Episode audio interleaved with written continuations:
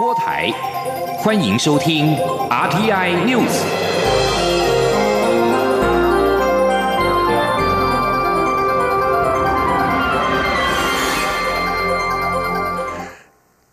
各位好，欢迎收听这节央广主播台提供给您的 RTI News，我是陈子华。新型冠状病毒疫情严峻，金门、马祖地区。政府是纷纷建议暂停小三通的客船往来。陆委会在今天宣布，因新型冠状病毒肺炎疫情的升高，政府强化入境管制，暂停小三通客船往来。但是基于在陆金马棚。民众返乡需要相关的措施将在十号开始生效，而后续复航将是疫情的状况再做评估。而中央流行疫情指挥中心也在今天表示，考量中国疫情没有降温的趋势，再加上国际航班容易出现感染的风险，因此决定也从十号开始限缩两岸的航点，在未来仅剩北京首都机场、上海浦东机场以及上海虹桥机场、厦门高崎机场以及成都双流机场。请听记者肖兆平的报道。中国武汉肺炎确诊病例持续攀升，疫情更没有降温趋势。国内六号宣布确诊的第十四、第十五例夫妻，也是在没有中国旅游史、仅在香港转机赴欧洲旅行下回国就确诊感染武汉肺炎。为此，中央流行疫情指挥中心指挥官、卫生福利部部长陈时中七号就公开表示，中国疫情已经相当严峻，国际班机上很容易遇到中国游。客，所以长时间搭飞机下有很高的感染风险，因此呼吁出国民众一定要戴口罩。他说：“好，尤其往来哈有一些相关跟在中国的航班或者到港澳的航班里面，是相对的路客非常多。好，那在中国哈案例这么多的一个情况之下，也有各种的社区的感染，所以我们认为在机上。”啊，其实跟很多的陆客好会在一起。那长时间在一个密闭的空间里面，我们认为这是一个非常高的风险。就如同我昨天讲的。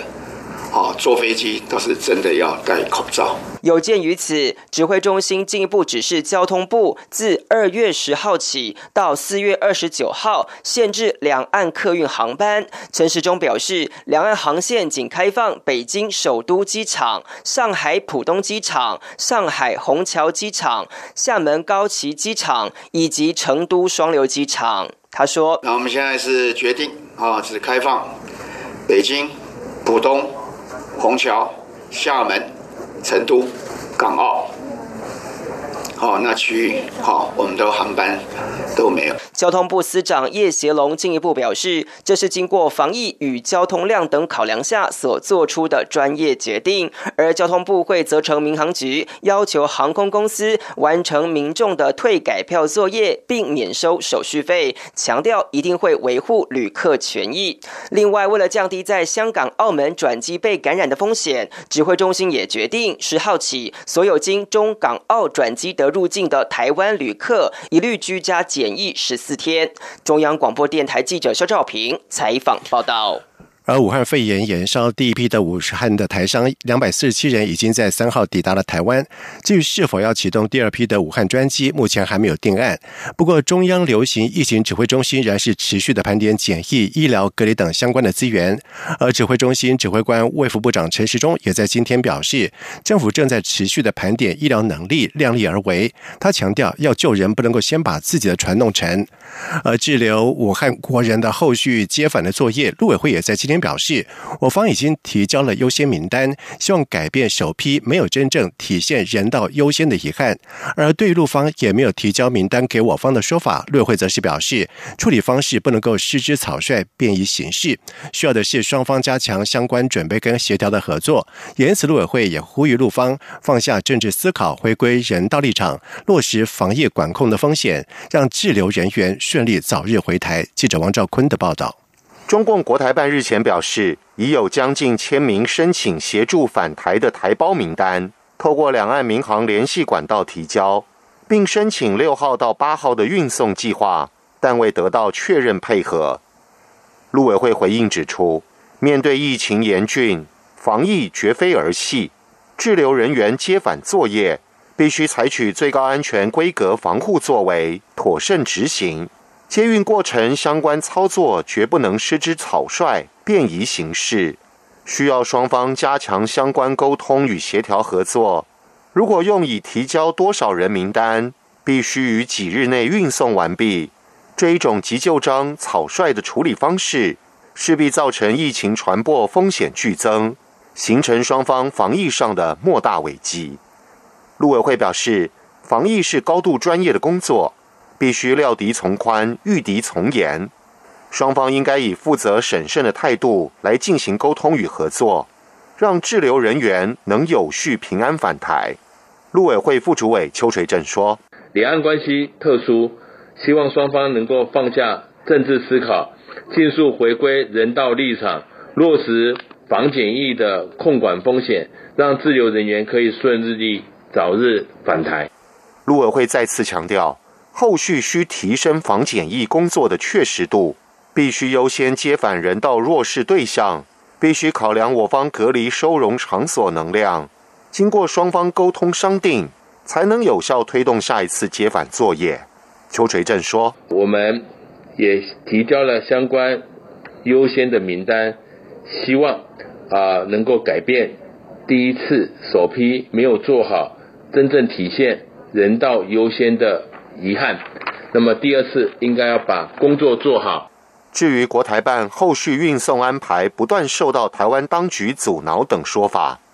陆委会则是严正澄清与事实不符。对于陆方再次片面传达无助于双方沟通合作的有关言论，陆委会表达遗憾。中央广播电台记者王兆坤台北采访报道。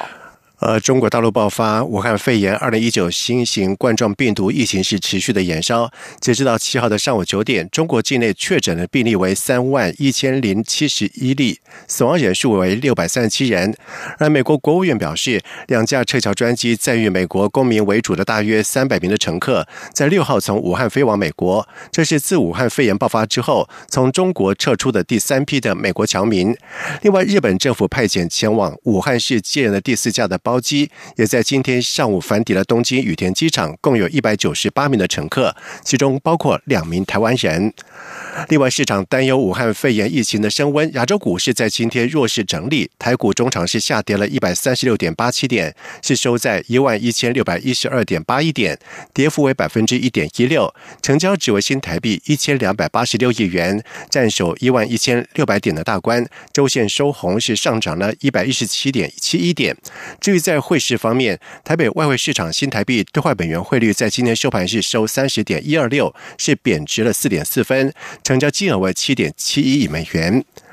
而为了降低武汉肺炎疫情对观光产业造成的冲击，行政院也预计最快在下个礼拜公布完整的纾困的振兴方案。蔡英文总统在今天出席二零二零观光节庆祝大会，指示交通部救急要快，纾困要及时，振兴一定要做到位。他强调政府会和业者一起努力，携手渡过难关。同时，总统也提醒业者，趁这次的疫情来袭，加速调整观光的体质、基础建设，提升服务水准。等机会来了，就可以有最完善的设施跟能量来掌握最大的机会。而武汉肺炎疫情重创台湾的观光业，交通部长林佳龙在今天傍晚的时候，在台中二零二零台湾灯会彩排前，面对。媒体的关切也指出，政府将寄出五项的纾困方案，总预算达到新台币四十四亿元。李佳龙表示，其中涉及交通部的三项的短期纾困，共计有二十亿元。他在今天上午已经批出了公文，其他两项涉及跨部会的部分，交通部也已经报到行政院，预计在下个礼拜，行政院就会对外公布完整的方案。李佳龙说。那如果就短期的纾困，我们现在大概五项的措施啊，大概总预算是四十四亿。那我今天批的就是其中一部分，包括因为提早结束这些入客团，还有到二月底这个出团跟接团受的影响，以及因为一些店铺款它可能会周转不灵。这三个部分，我们在二月底之前就会来协助业者来做好纾困。那其他的当然包括有一些租税的减免或补助的方式啊，我们已经都想好方法，那已经报行政院，应该是在下周啊，行政院会有一个完整的方案来对外宣布。而同时，林佳龙也表示，随着疫情的发展，许多的航班都已经取消，甚至连部分的航点也均封闭，预估相关冲击到二月底都难以结束。因此，目前交通部只能够配合中央疫情指挥中心的指挥，同时拟妥从纾困到复苏振兴的三部曲，而其中包括编列特别预算以及特别条例来协助业者转型升级，同时在疫情高峰过后推动国民旅游，希望借此来化危机为转机。另外，财政部也在今天表示，受到了农历春节工作天数减少的影响，一月出口额年减百分之七点六，结束连两红。而针对近期的武汉肺炎疫情延烧，财政部认为后续发展难以预料，恐怕干扰到第一季出口的步调。但是研判这波疫情影响是短暂性的，对今年出口展望审慎不悲观。记者杨文军的报道。财政部七号公布一月出口金额为两百五十点七亿美元，月减百分之十五，年减百分之七点六，结束连二红，也创十一个月来最大减幅。进口部分为两百一十六点一亿美元，月减百分之十九点九，年减百分之十七点七，主要都是受到农历春节工作天数减少影响。针对武汉肺炎疫情延烧，财政部统计处处长蔡美娜指出，中国大陆下周陆续复工，但疫情发展不明朗。有些业者反映有收到转单，但也有业者如大力光、台塑认为中国需求延宕，决定下修第一季展望。由于后续发展难以预料，恐干扰第一季出口步调。不过，蔡美娜分析，以二零零三年 SARS 为例，当时疫情二月爆发，出口比较明显下跌，是落在四到七月，但八月年增率就大幅回升。研判这一波疫情影响是短暂性的，对今年出口展望审慎不悲观。他说：“只是根据以往的经验，这些非经济因素造成的干扰，通常都是短暂性的啊。一旦疫情控制之后。”还是会回到整个那个基本面，所以我们对于全年的出口展望，其实还是审慎，并不是，并不是会偏向于悲观。蔡美娜也指出，去年二月有春节连假，比较基期相当低。尽管二月可能受到武汉肺炎疫情影响，但推测出口仍会年增百分之十五至百分之二十四左右。中央广播电台记者杨文君台北采访报道。而俗称武汉肺炎的二零一九新型冠状病毒在中国爆发疫情之后，国家卫生研究院就运用了既有的疫苗研发专业，是启动了开发的计划。国务院表示，目前致力研究预防型疫苗，正在全力投入合成生态疫苗的开发。如果顺利的话，渴望在两到三个月就可以得到初步的结果，并且进一步往临床试验迈进。国务院董事长林奏言在今天表示，武汉疫情爆发之后，他就指示国务院启动疫苗研发计划。而在中国在一月十一号公布病毒基因定序之后，同步在合成生态、DNA 疫苗、次单位疫苗、重组病毒等四大方面进行了研究。而目前以合成生态进度最快。同时，林奏言也认为，其他研究方面应该会列为第二阶段的研发目标。另外，国务院感染症与疫苗研究所所长廖金伦表示，合成生态疫苗可以全程在国务院内完成，相较于其他还要委外进行的研发技术，更具有速度的优势。不过，他也表示，疫苗研发之后续还有很多阶段的评估实验，尤其才刚刚知道病毒的序列，也因此疫苗保护力有多少，现在还言之过早。而率先揭发武汉肺炎疫情的推销人中国医师李文亮，因为在抗疫过程当中遭到感染，经过全力抢救无效，在今天凌晨两点五十八分病逝于武汉中心医院，享年三十四岁。李文亮医师的过世不仅震惊中国的网友，台湾网友也纷纷上网追悼，称赞他是一位仁医，愿他一路好走。而新竹马街医院急诊外科主任。白永嘉在脸书就表示，如果中国政府当初能够正视他的专业警告，不会有这么多人死亡，包括李医师自己。白永嘉称赞李文亮是勇于发声的医者。李文亮是武汉中心医院眼科医生，他是最早对这波武汉肺炎疫情提出示警的人，却被官方认为是造谣者。而他自己上个月因为替一名病人看诊，自己也感染了武汉肺炎毒病毒，在今天宣告不治，享年三十四岁。以上新闻由陈子华编辑播报，这里是中央广播电台台湾之音。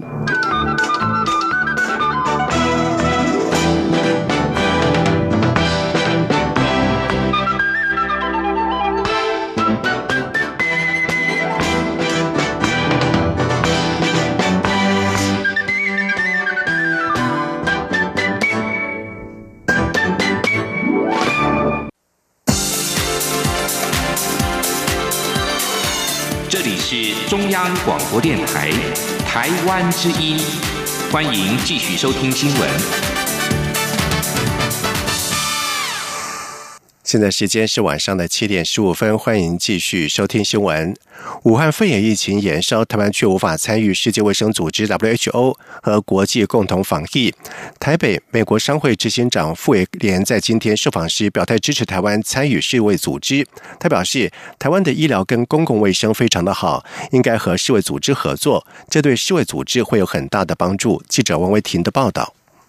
武汉肺炎疫情持续扩大，但台湾被排除在世界卫生组织之外，无法在第一时间获取疫情资讯，恐造成和国际共同防疫的脚步落差。继欧洲商会支持台湾加入 WHO 后，台北美国商会执行长傅维廉七号受访时也支持台湾加入 WHO。傅维廉称，在台湾工卫体系优秀，如果能和世界卫生组织合作，将会有很大的帮助。傅维廉说：“那当然，我们我们觉得在在公共卫生也台湾的的医疗呃体系也是非常好，很优秀。”所以当然，台湾应该跟啊，应该应该跟跟应该跟跟 WHO 合作，有有接触，这对台这对一定对 WHO 有很大的帮助。所以就是你们商会支持台湾，就是有意义的参与，加入 WHO。嗯，对对对对对，支持。台湾武汉肺炎疫情六号创下单日新增确诊病例最多的纪录。傅维廉表示，台湾防疫工作处理得非常好，他并不觉得可怕，且替台湾感到骄傲。至于台湾疫情是否会影响美商在台投资，傅维廉指出，还需要继续观察。目前只有出现形成因为疫情而延后的情况。另外，副总统当选人赖清德赴美国访问，出席国家祈祷早餐会，且和美国总统川普等美国重量级官员同场。对此，傅维廉表示，这代表台美关系更加紧密。赖清德在华盛顿参加很多重要的活动，这是很好的现象。媒体追问傅维廉对台美签署 FTA 进展的看法，他表示这是很棘手的问题，因为需要处理美猪美牛问题。如果可以解决这些问题，他觉得一定会有 FTA。中央广播电台记者王维婷采访报道。而另外，新北市长侯友谊在中午的时候也应邀出席了美国商会的午餐会，他并且以“有温度的城市”为题发表演说，畅谈新北市的建设成果以及城市的愿景。经济部智慧财产局在今天公布了今年二零一九年专利百大的排名，而本国法人方面由台积电是连四度蝉联冠军，申请的件数是首破千件，而且随着台积电扩大资本的支出，也带动了相关半导体设备商专利申请量。至于在外国法人方面，则是由跨境电商阿里巴巴重登第一，而且件数是创下二零一二年以来的新高。记者谢佳欣的报道。经济部智慧财产局七号发布二零一九年全年的智慧财产权趋势，发明新型设计三种专利申请，仍是以企业为我国研发创新的主要动力，且集中在发明专利，占比达到八成。在法人排名方面，本国法人由台积电申请一千三百三十三件，连续四年蝉联第一，且此次件数还首度破千，年成长百分之四十一。而近年专攻云端电竞领域的宏基，申请件数连续三年成长，此次以五百六十五件首度攻上亚军。季军则是友达光电，件数为五百五十三件。值得一提的是，随着台积电持续精进先进制程、扩大资本支出，专利申请量成长，相对也加大对半导体设备的要求，进而带动半导体设备厂的专利申请量。智慧财产局局长洪淑敏说：“我们讲半导体设备的厂商，第一个印材成长百分之五十二，东京威力成长百分之三十一，ASML 的荷兰公司成长百分之四十五。”然后南姆研究公司成长百分之九，科磊美商科磊公司成长百分之四，所以你看，拜这个台积电之势，他们全部整个都拉起来了。至于外国法人，跨境电商阿里巴巴近年积极布局区块链、大数据、AI、云端应用，继二零一七年后，此次再度拿下第一，申请量为八百五十件，为二零一二年以来的新高。亚军则是应用材料，件数为六百百六十三件，季军高通公司申请数为五百八十二件，且因五 G 布局在二零一八年达到巅峰，拉高基期，使得高通二零一九年申请量年减百分之四十二。中央广播电台记者谢嘉欣采访报道。二零二零台湾国际科学展览会在今天举行了颁奖典礼。在今年共有十四国两百八十人参赛，最终有七十四件的国内外的作品得奖，并且由副总统陈建仁现场揭晓了三名获得大会最高荣誉青少年科学奖的学生。而其中台北复兴实验中学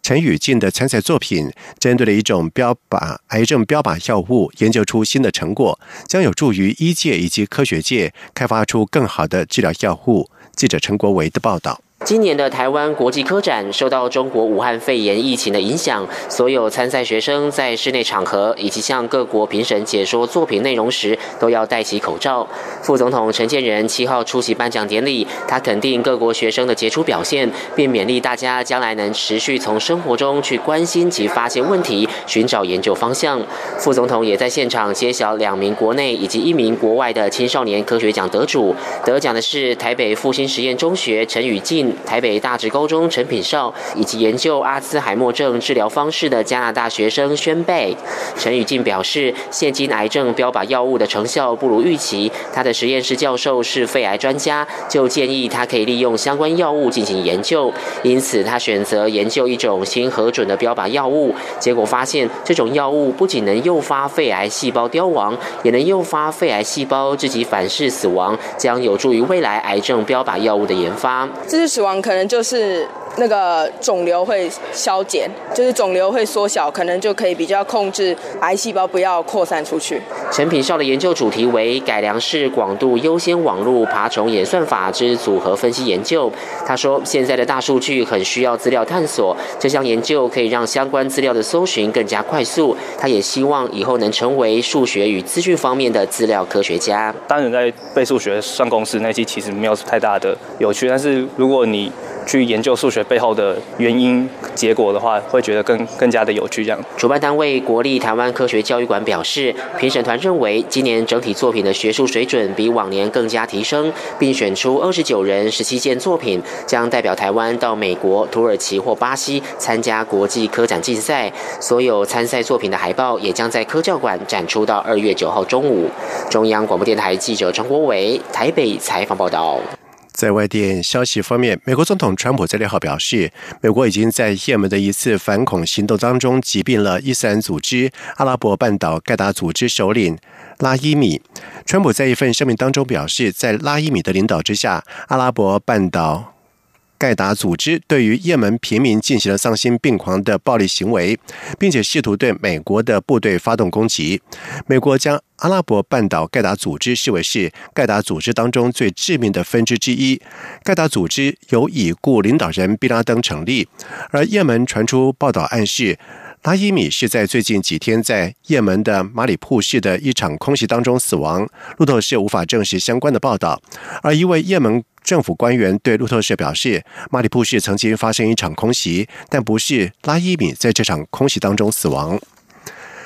俄罗斯新闻社在今天引述俄罗斯国防部发言人表示，一架载有一百七十二名乘客的空中巴士 A 三二零客机，在差点遭到叙利亚。防空系统击中之下，是紧急迫降在俄罗斯控制的赫梅敏空军基地。俄罗斯新闻社表示。叙利亚防空系统当时试图击退以色列在大马士革附近的攻击，而根据俄罗斯国防部发言人表示，四架以色列 F 十六战斗机在当地时间今天凌晨两点，也就是台湾时间今天上午八点之后，在没有进入叙利亚领空的情况之下，对大马士革郊区发射了八枚的空对地飞弹。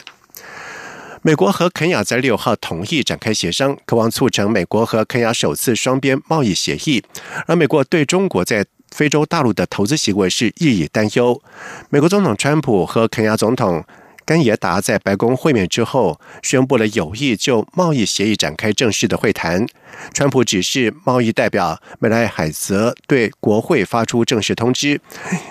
欲依照快速贸易协商法来举行会谈。莱特海则预测。这项的协议也将在美国国会获得两党广大的支持，而肯亚需要提升出口来替国内数百万年轻人创造工作机会，并且支撑强势货币收入。而近年来，肯亚境内美国观光客人数增加，也有越来越多的公司在当地投资。盖耶达表示，正是由于肯亚跟美国都保持相信自由、民主和企业的共同价值，让他相信美国能够也应该成为非洲大陆选择的合作伙伴。肯亚指派的贸易部长。梅纳表示，美国官员在五月将到肯亚，盖耶达希望能够在两年内完成贸易协议。阿根廷国家气象局指出，南极洲的温度是创下了新高。艾斯佩兰萨基地在六号温度达到了摄氏十八点三度，创下一九六一年以来历史新高。而另外一个基地马兰比奥监测到十四点一度，也达到了一九七一年以来二月的最高温。而南半球夏季为每年十二月到隔年的二月，冬季是六月到八月。在南极洲北端附近的阿根廷研究基地艾斯佩兰萨站，从一九六一年以来就定期的测量温度。二零一五年三月二十四号，曾经有最高温度是摄氏十七点五度。而阿根廷国家气象局在六号在推特上面公布了南极大陆两项的高温记录，艾斯佩兰萨考察站。六号中午达到十八点三度，创下新高温，是南极大陆最热的一天，超越先前二零一五年十七点五度的记录。接下来进行今天的前进新南向。前进新南向。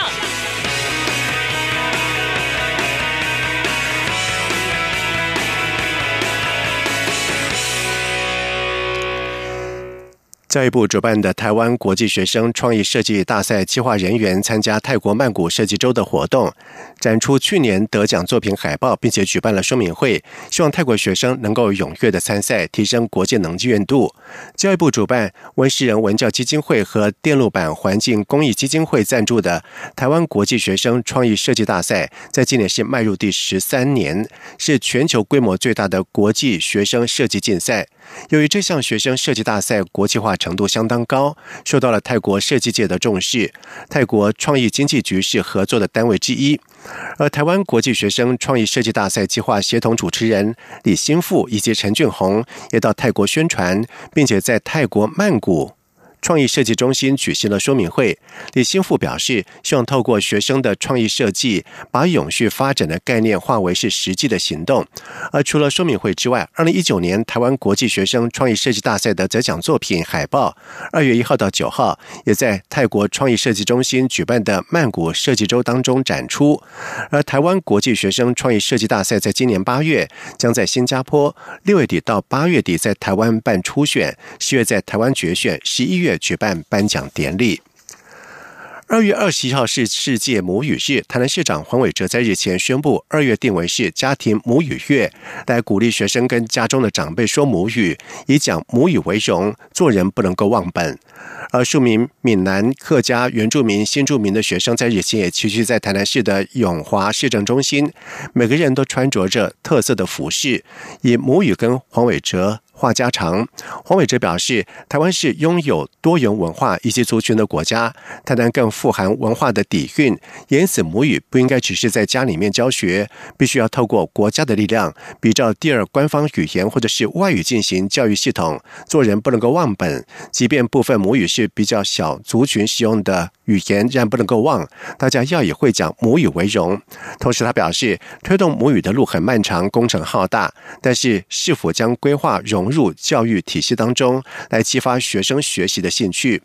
而台南市教育局人员则是表示，推动家庭母语月的具体做法是鼓励学生在假期的时候记录在家里面使用的母语情形。这个记录可以是一段话、阅读心得的分享、收看母语节目的感想跟创作，来鼓励每个人都有权使用母语表达想法跟创作。同时，教育局人员表示，世界母语日。是否将规划学生母语图画的创作展、本土教育论坛以及母语小小解说员精彩访谈等等？以上新闻由陈子华编辑播报，这里是中央广播电台台湾之音。